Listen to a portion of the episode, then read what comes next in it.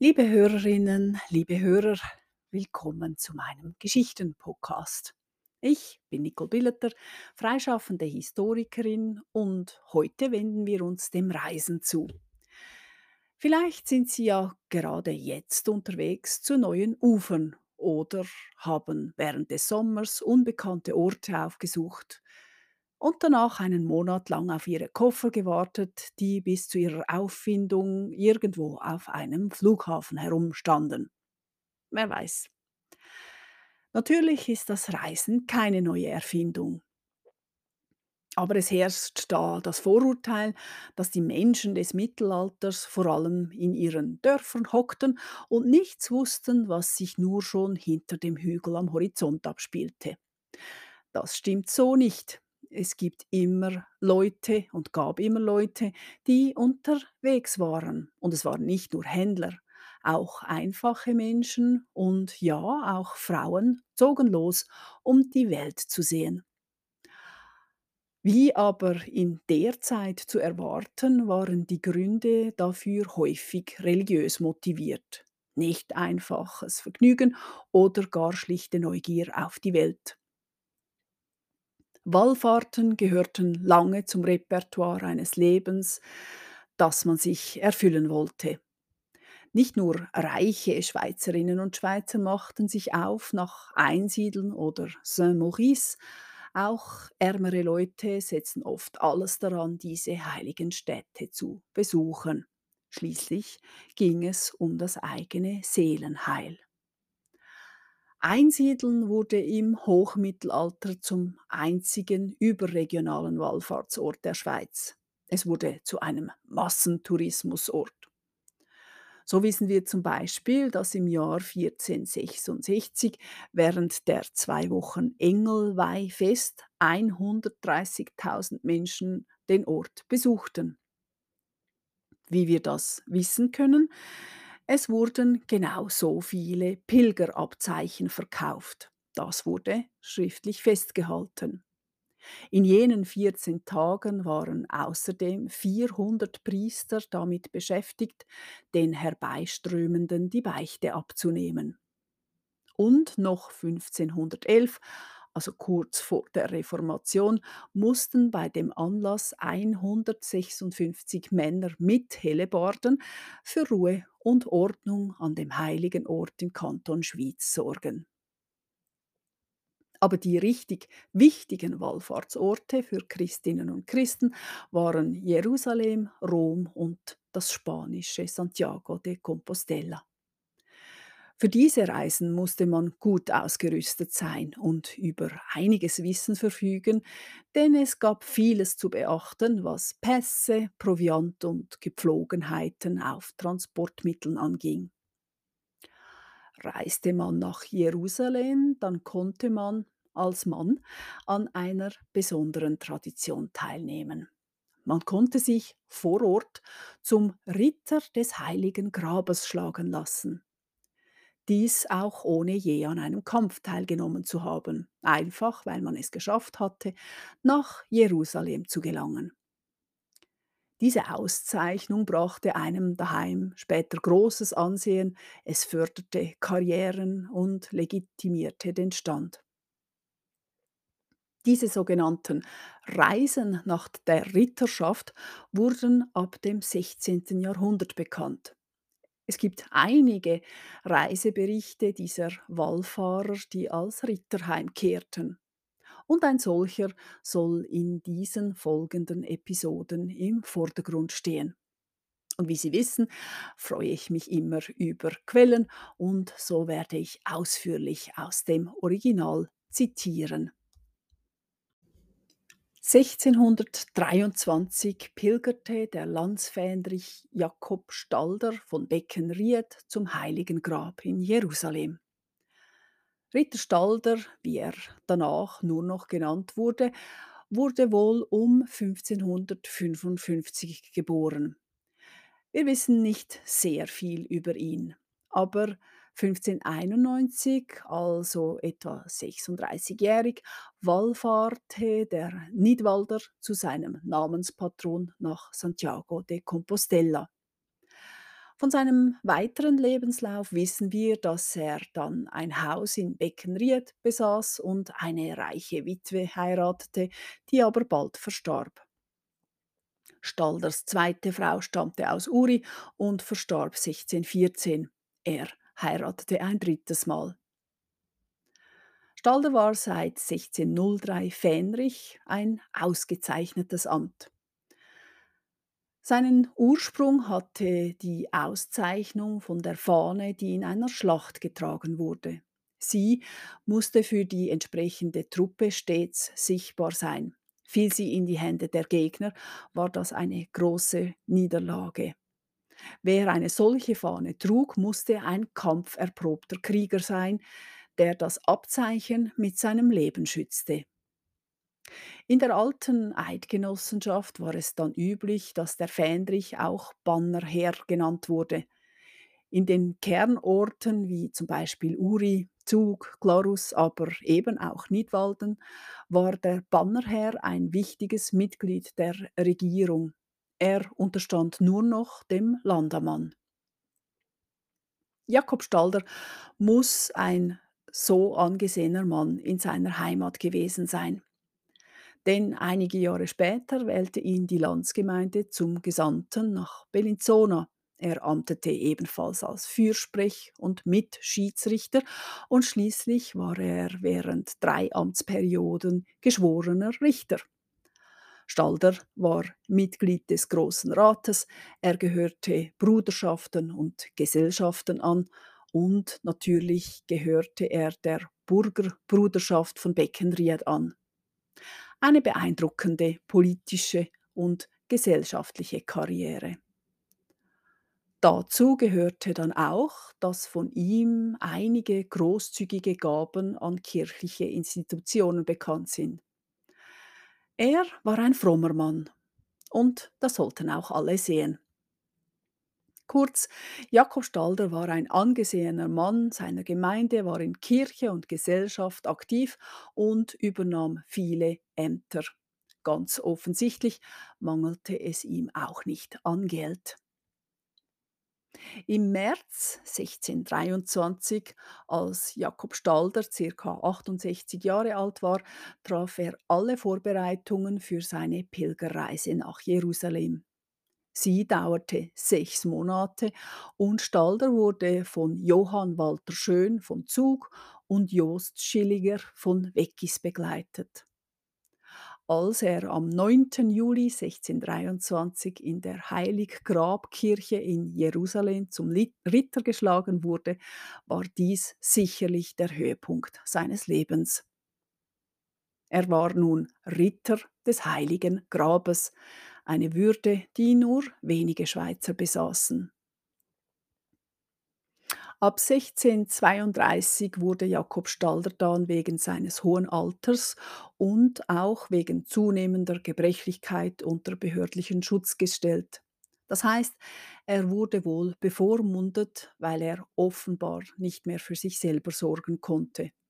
Im März 1640 starb Jakob Stalder dann etwa 85-jährig und er wurde in seiner Gemeinde bestattet. Seine Grabplatte war mit dem Relief seines Wappens geschmückt, ergänzt mit dem Kreuz einer Jakobsmuschel, dem Zeichen der Pilger und anderen christlich-ikonografischen Zeichen. Jakob Stalder hat von seiner Reise nach Jerusalem einen Bericht verfasst und der ist lesenswert. Dem wenden wir uns jetzt zu.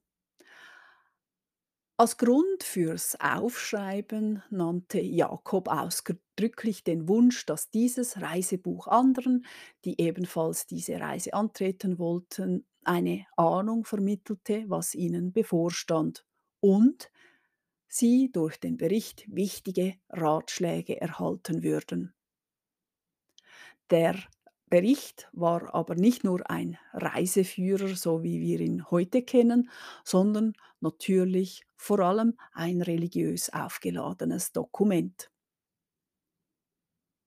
Gleich zu Beginn des Reiseberichts machte es Jakob Stalder klar, dass er nicht etwa aus Ehrgeiz oder wegen des Ruhmes nach Jerusalem pilgerte. Nein, er wollte nur für die Ehre Gottes und für die liebe Mutter Maria an die heiligen Stätten reisen.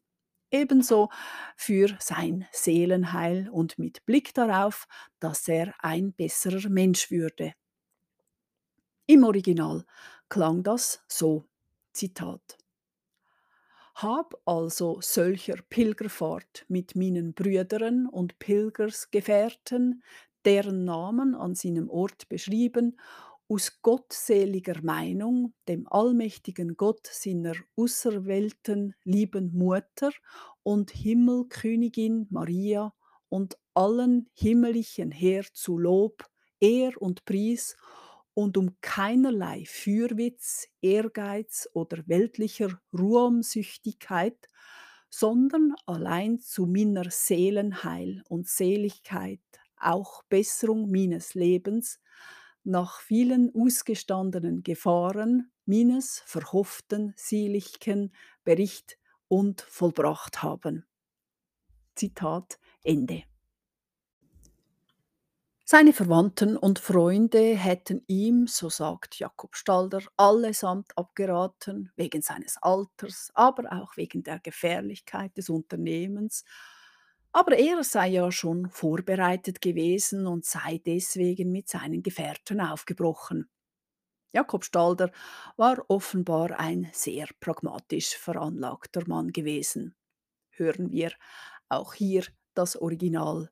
Zitat zum Ersten, als er nun das 1623. Jahr von der heilsamen Geburt unseres Seligmachers Jesu Christi herin geschritten und mich endlichen dorthin entschlossen, mit meinen Brüdern als von Zug und Luzerner Gebiets diese Wallfahrt als auf den Frühling an die Hand zu nehmen ist mir wohl solche Reis von den minigen, Gefründen und Verwandten und anderen meinen guten, vertruften Gönneren widerredt, solche wiete und ganz gefährliche Reis, will ich ziemlich alt, unterwegen zulassen, will miner aber Abmahnung ganz widrig aber schon allbereit mit meinen zwei Brüdern, der Sach halber abgerät und endlichen in mir beschlossen,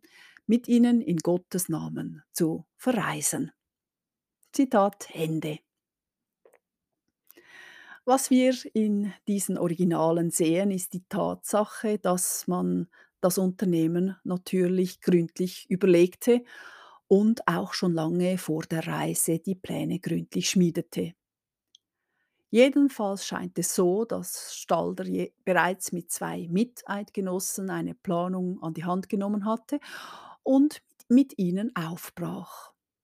Er hatte sich auch darum gekümmert, auch das musste man bereits in der frühen Neuzeit beachten, einen Pass zu bekommen und er hatte einen Kreditbrief erhalten. Stalder war also mit den nötigen amtlichen und Dokumenten und finanziellen Mitteln ausgestattet, um diese Wallfahrt anzutreten. Da wollte er offenbar nicht mit seinen Freunden, Verwandten und Bekannten zu lange herumstreiten. Er war entschlossen zu gehen. Die drei trafen sich und steuerten als erstes Einsiedeln an, wo sie übernachteten und am nächsten Morgen an der Messe teilnahmen, Buße taten und den Schutz Marias erbaten. Noch eine gute Versicherung sollte auf der gefährlichen Reise etwas passieren. Sie zogen dann südwärts und nach wenigen Tagen waren sie bereits in Italien. Sie werden also sicherlich nicht zu Fuß gereist sein, sondern mit Pferd oder Wagen. Erwähnt wird das Transportmittel nicht. Als nächstes kommt, mutet sehr modern an. In Vincenza gerieten sie in Schwierigkeiten, weil einer von ihnen keinen Pass vorweisen konnte. Deswegen wurde ihnen der Zutritt in die Stadt verweigert. Sie reisten weiter, aber auch in Venedig wurde dies zu einer Schwierigkeit. Die drei schafften es irgendwie in die Stadt, wurden dort dann allerdings kurz danach eingekehrt, verärgert, weil ihre Dokumente geprüft werden sollten. Außerdem machten sie vielen Leuten Angst, da das Gerücht umging, die drei kämen aus einer Gegend, wo gerade die Pest wütete. Auch das gehörte damals zu den Gefahren. Nachdem alles offenbar dann seine Ordnung hatte, wurden die drei entlassen und konnten im Schwarzen Adler Unterkunft nehmen. Venedig war damals der Ort, an dem sich alle Welt einschiffte.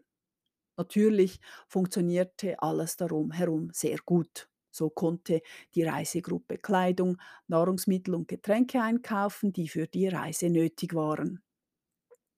Ebenso, das gehörte damals selbstverständlich dazu, konnten sie bei einem deutschen Priester beichten und empfingen von ihm die Kommunion. So war auch die Seele weiterhin gut für das gefährliche Unternehmen gerüstet. Am 8. Mai bestiegen die drei Reisegefährten die Caritas für ihren Weg von Venedig bis Zypern. Es war, so schätzte es Stalder ein, ein gutes Schiff mit acht Segeln. Auch der Kapitän machte Stalder einen guten Eindruck. Er war freundlich und befehligte 30 Matrosen. Das Schiff verfügte über 26 Kanonen und etliche Kleingewehre. Etwa 100 Soldaten stellten die Besatzung des Schiffes. Neben den drei Schweizern waren noch vier Türken und vier Juden als Reisende an Bord. Später kamen noch drei pilgernde Franzosen hinzu. Im Original klingt das so. Zitat. Item, den 8. Maien haben wir Brüdern mit ein anderen zu Venedig für 27 Ziginnen was uns an Kleidung, Wien, Kess, Spezeri, Besutten und anderes so uns vonnöten war, ingekauft und haben uns noch denselbigen Tag auf das Meer und Schiff, die Caritas genannt, begeben und aufgedingt, welch Schiff und Patron mit allen Sachen notwendigerweise gar wohl gerüst und versehen war. Dann wir bei uns hatten 26 groß Stück mitsamt allen anderen wohlgerüstet über Gewehren, was ein Lust war. Es war auch bei uns ein gewaltiger Hauptmann mit Weib und Kinder aus der Stadt Venedig, bei ihm 100 Soldaten. Der Patron war ein freundlicher Herr, war mitsamt seinen Dienern und Schiffknechten selb 30. Itte vier Türken und vier Juden, wir Pilger, dass unser aller und fünfzig waren. Wir drei Brüdern müssten den Patronen für den Schifflohn bezahlen zwölf Ziginen von Venedig bis in Zypern zu erfahren. Zitat Ende. Die Reise führte zunächst an Sizilien vorbei, man passierte Korfu Immer wieder landete das Schiff und die Passagiere stiegen aus, um ihren Proviant aufzufrischen und die Orte anzusehen. Auf dem Meer waren auch immer andere Schiffe in der Nähe mit dem gleichen Ziel. Sie werden hin und wieder im Bericht erwähnt. An Bord ging es offenbar recht zivilisiert zu. Stalder berichtet von einer Gemeinschaft, vor allem der Privatreisenden. Aber er schreibt auch über Raufereien an Bord. Vor allem aber macht er immer Bemerkungen über das Wetter. Er verzeichnete Gewitter und Stürme, aber auch schönes Wetter und wer wann seekrank war. Natürlich war der Erfolg der Reise vom Wetter abhängig und auch ob man dort heil ankam, wo man hin wollte. So war ein typischer Eintrag über die, diese Schiffsreise einer wie dieser, der über das Wetter berichtet. Es gab ein schweres Gewitter, aber es wurde auch wieder hell. Um 20 Uhr gingen die drei Schweizer Reisegefährten zu Bett. Derweil gab es eine Schlägerei zwischen einem Franzosen und einem Diener eines anderen Reisenden. Aber der Streit wurde von einem Matrosen gleich geschlichtet. Unruhe konnte man auf dem Schiff nicht gebrauchen. Das klingt dann so. Zitat. Danach morgens, den 14., hätte es gar wüst gewittert und geregnet, Nachmittag aber ward es wiederum hübsch und glanzgemäld abends, sind meine Brüdern um acht Uhren nieder an ihr Ruhe gegangen. Es hat auch sich gemelds abends, als wir an unserer Ruhe waren, zugetragen, dass unser äh, der ein Franzos mit eines Edelmanns oder Kaufmannsknecht wegen etwas Unbilligs, so er ihm zugef zugefügt, geschlagen, es habend aber die Schiffknecht gleich wiederum gefriedet getan. Zitat Ende. So haben wir uns also auf dem Weg gemacht auf die gefährliche Reise. Ich hoffe, Sie kommen auch in zwei Wochen wieder mit. Unterdessen danke ich für Ihr Zuhören. Auf Wiederhören.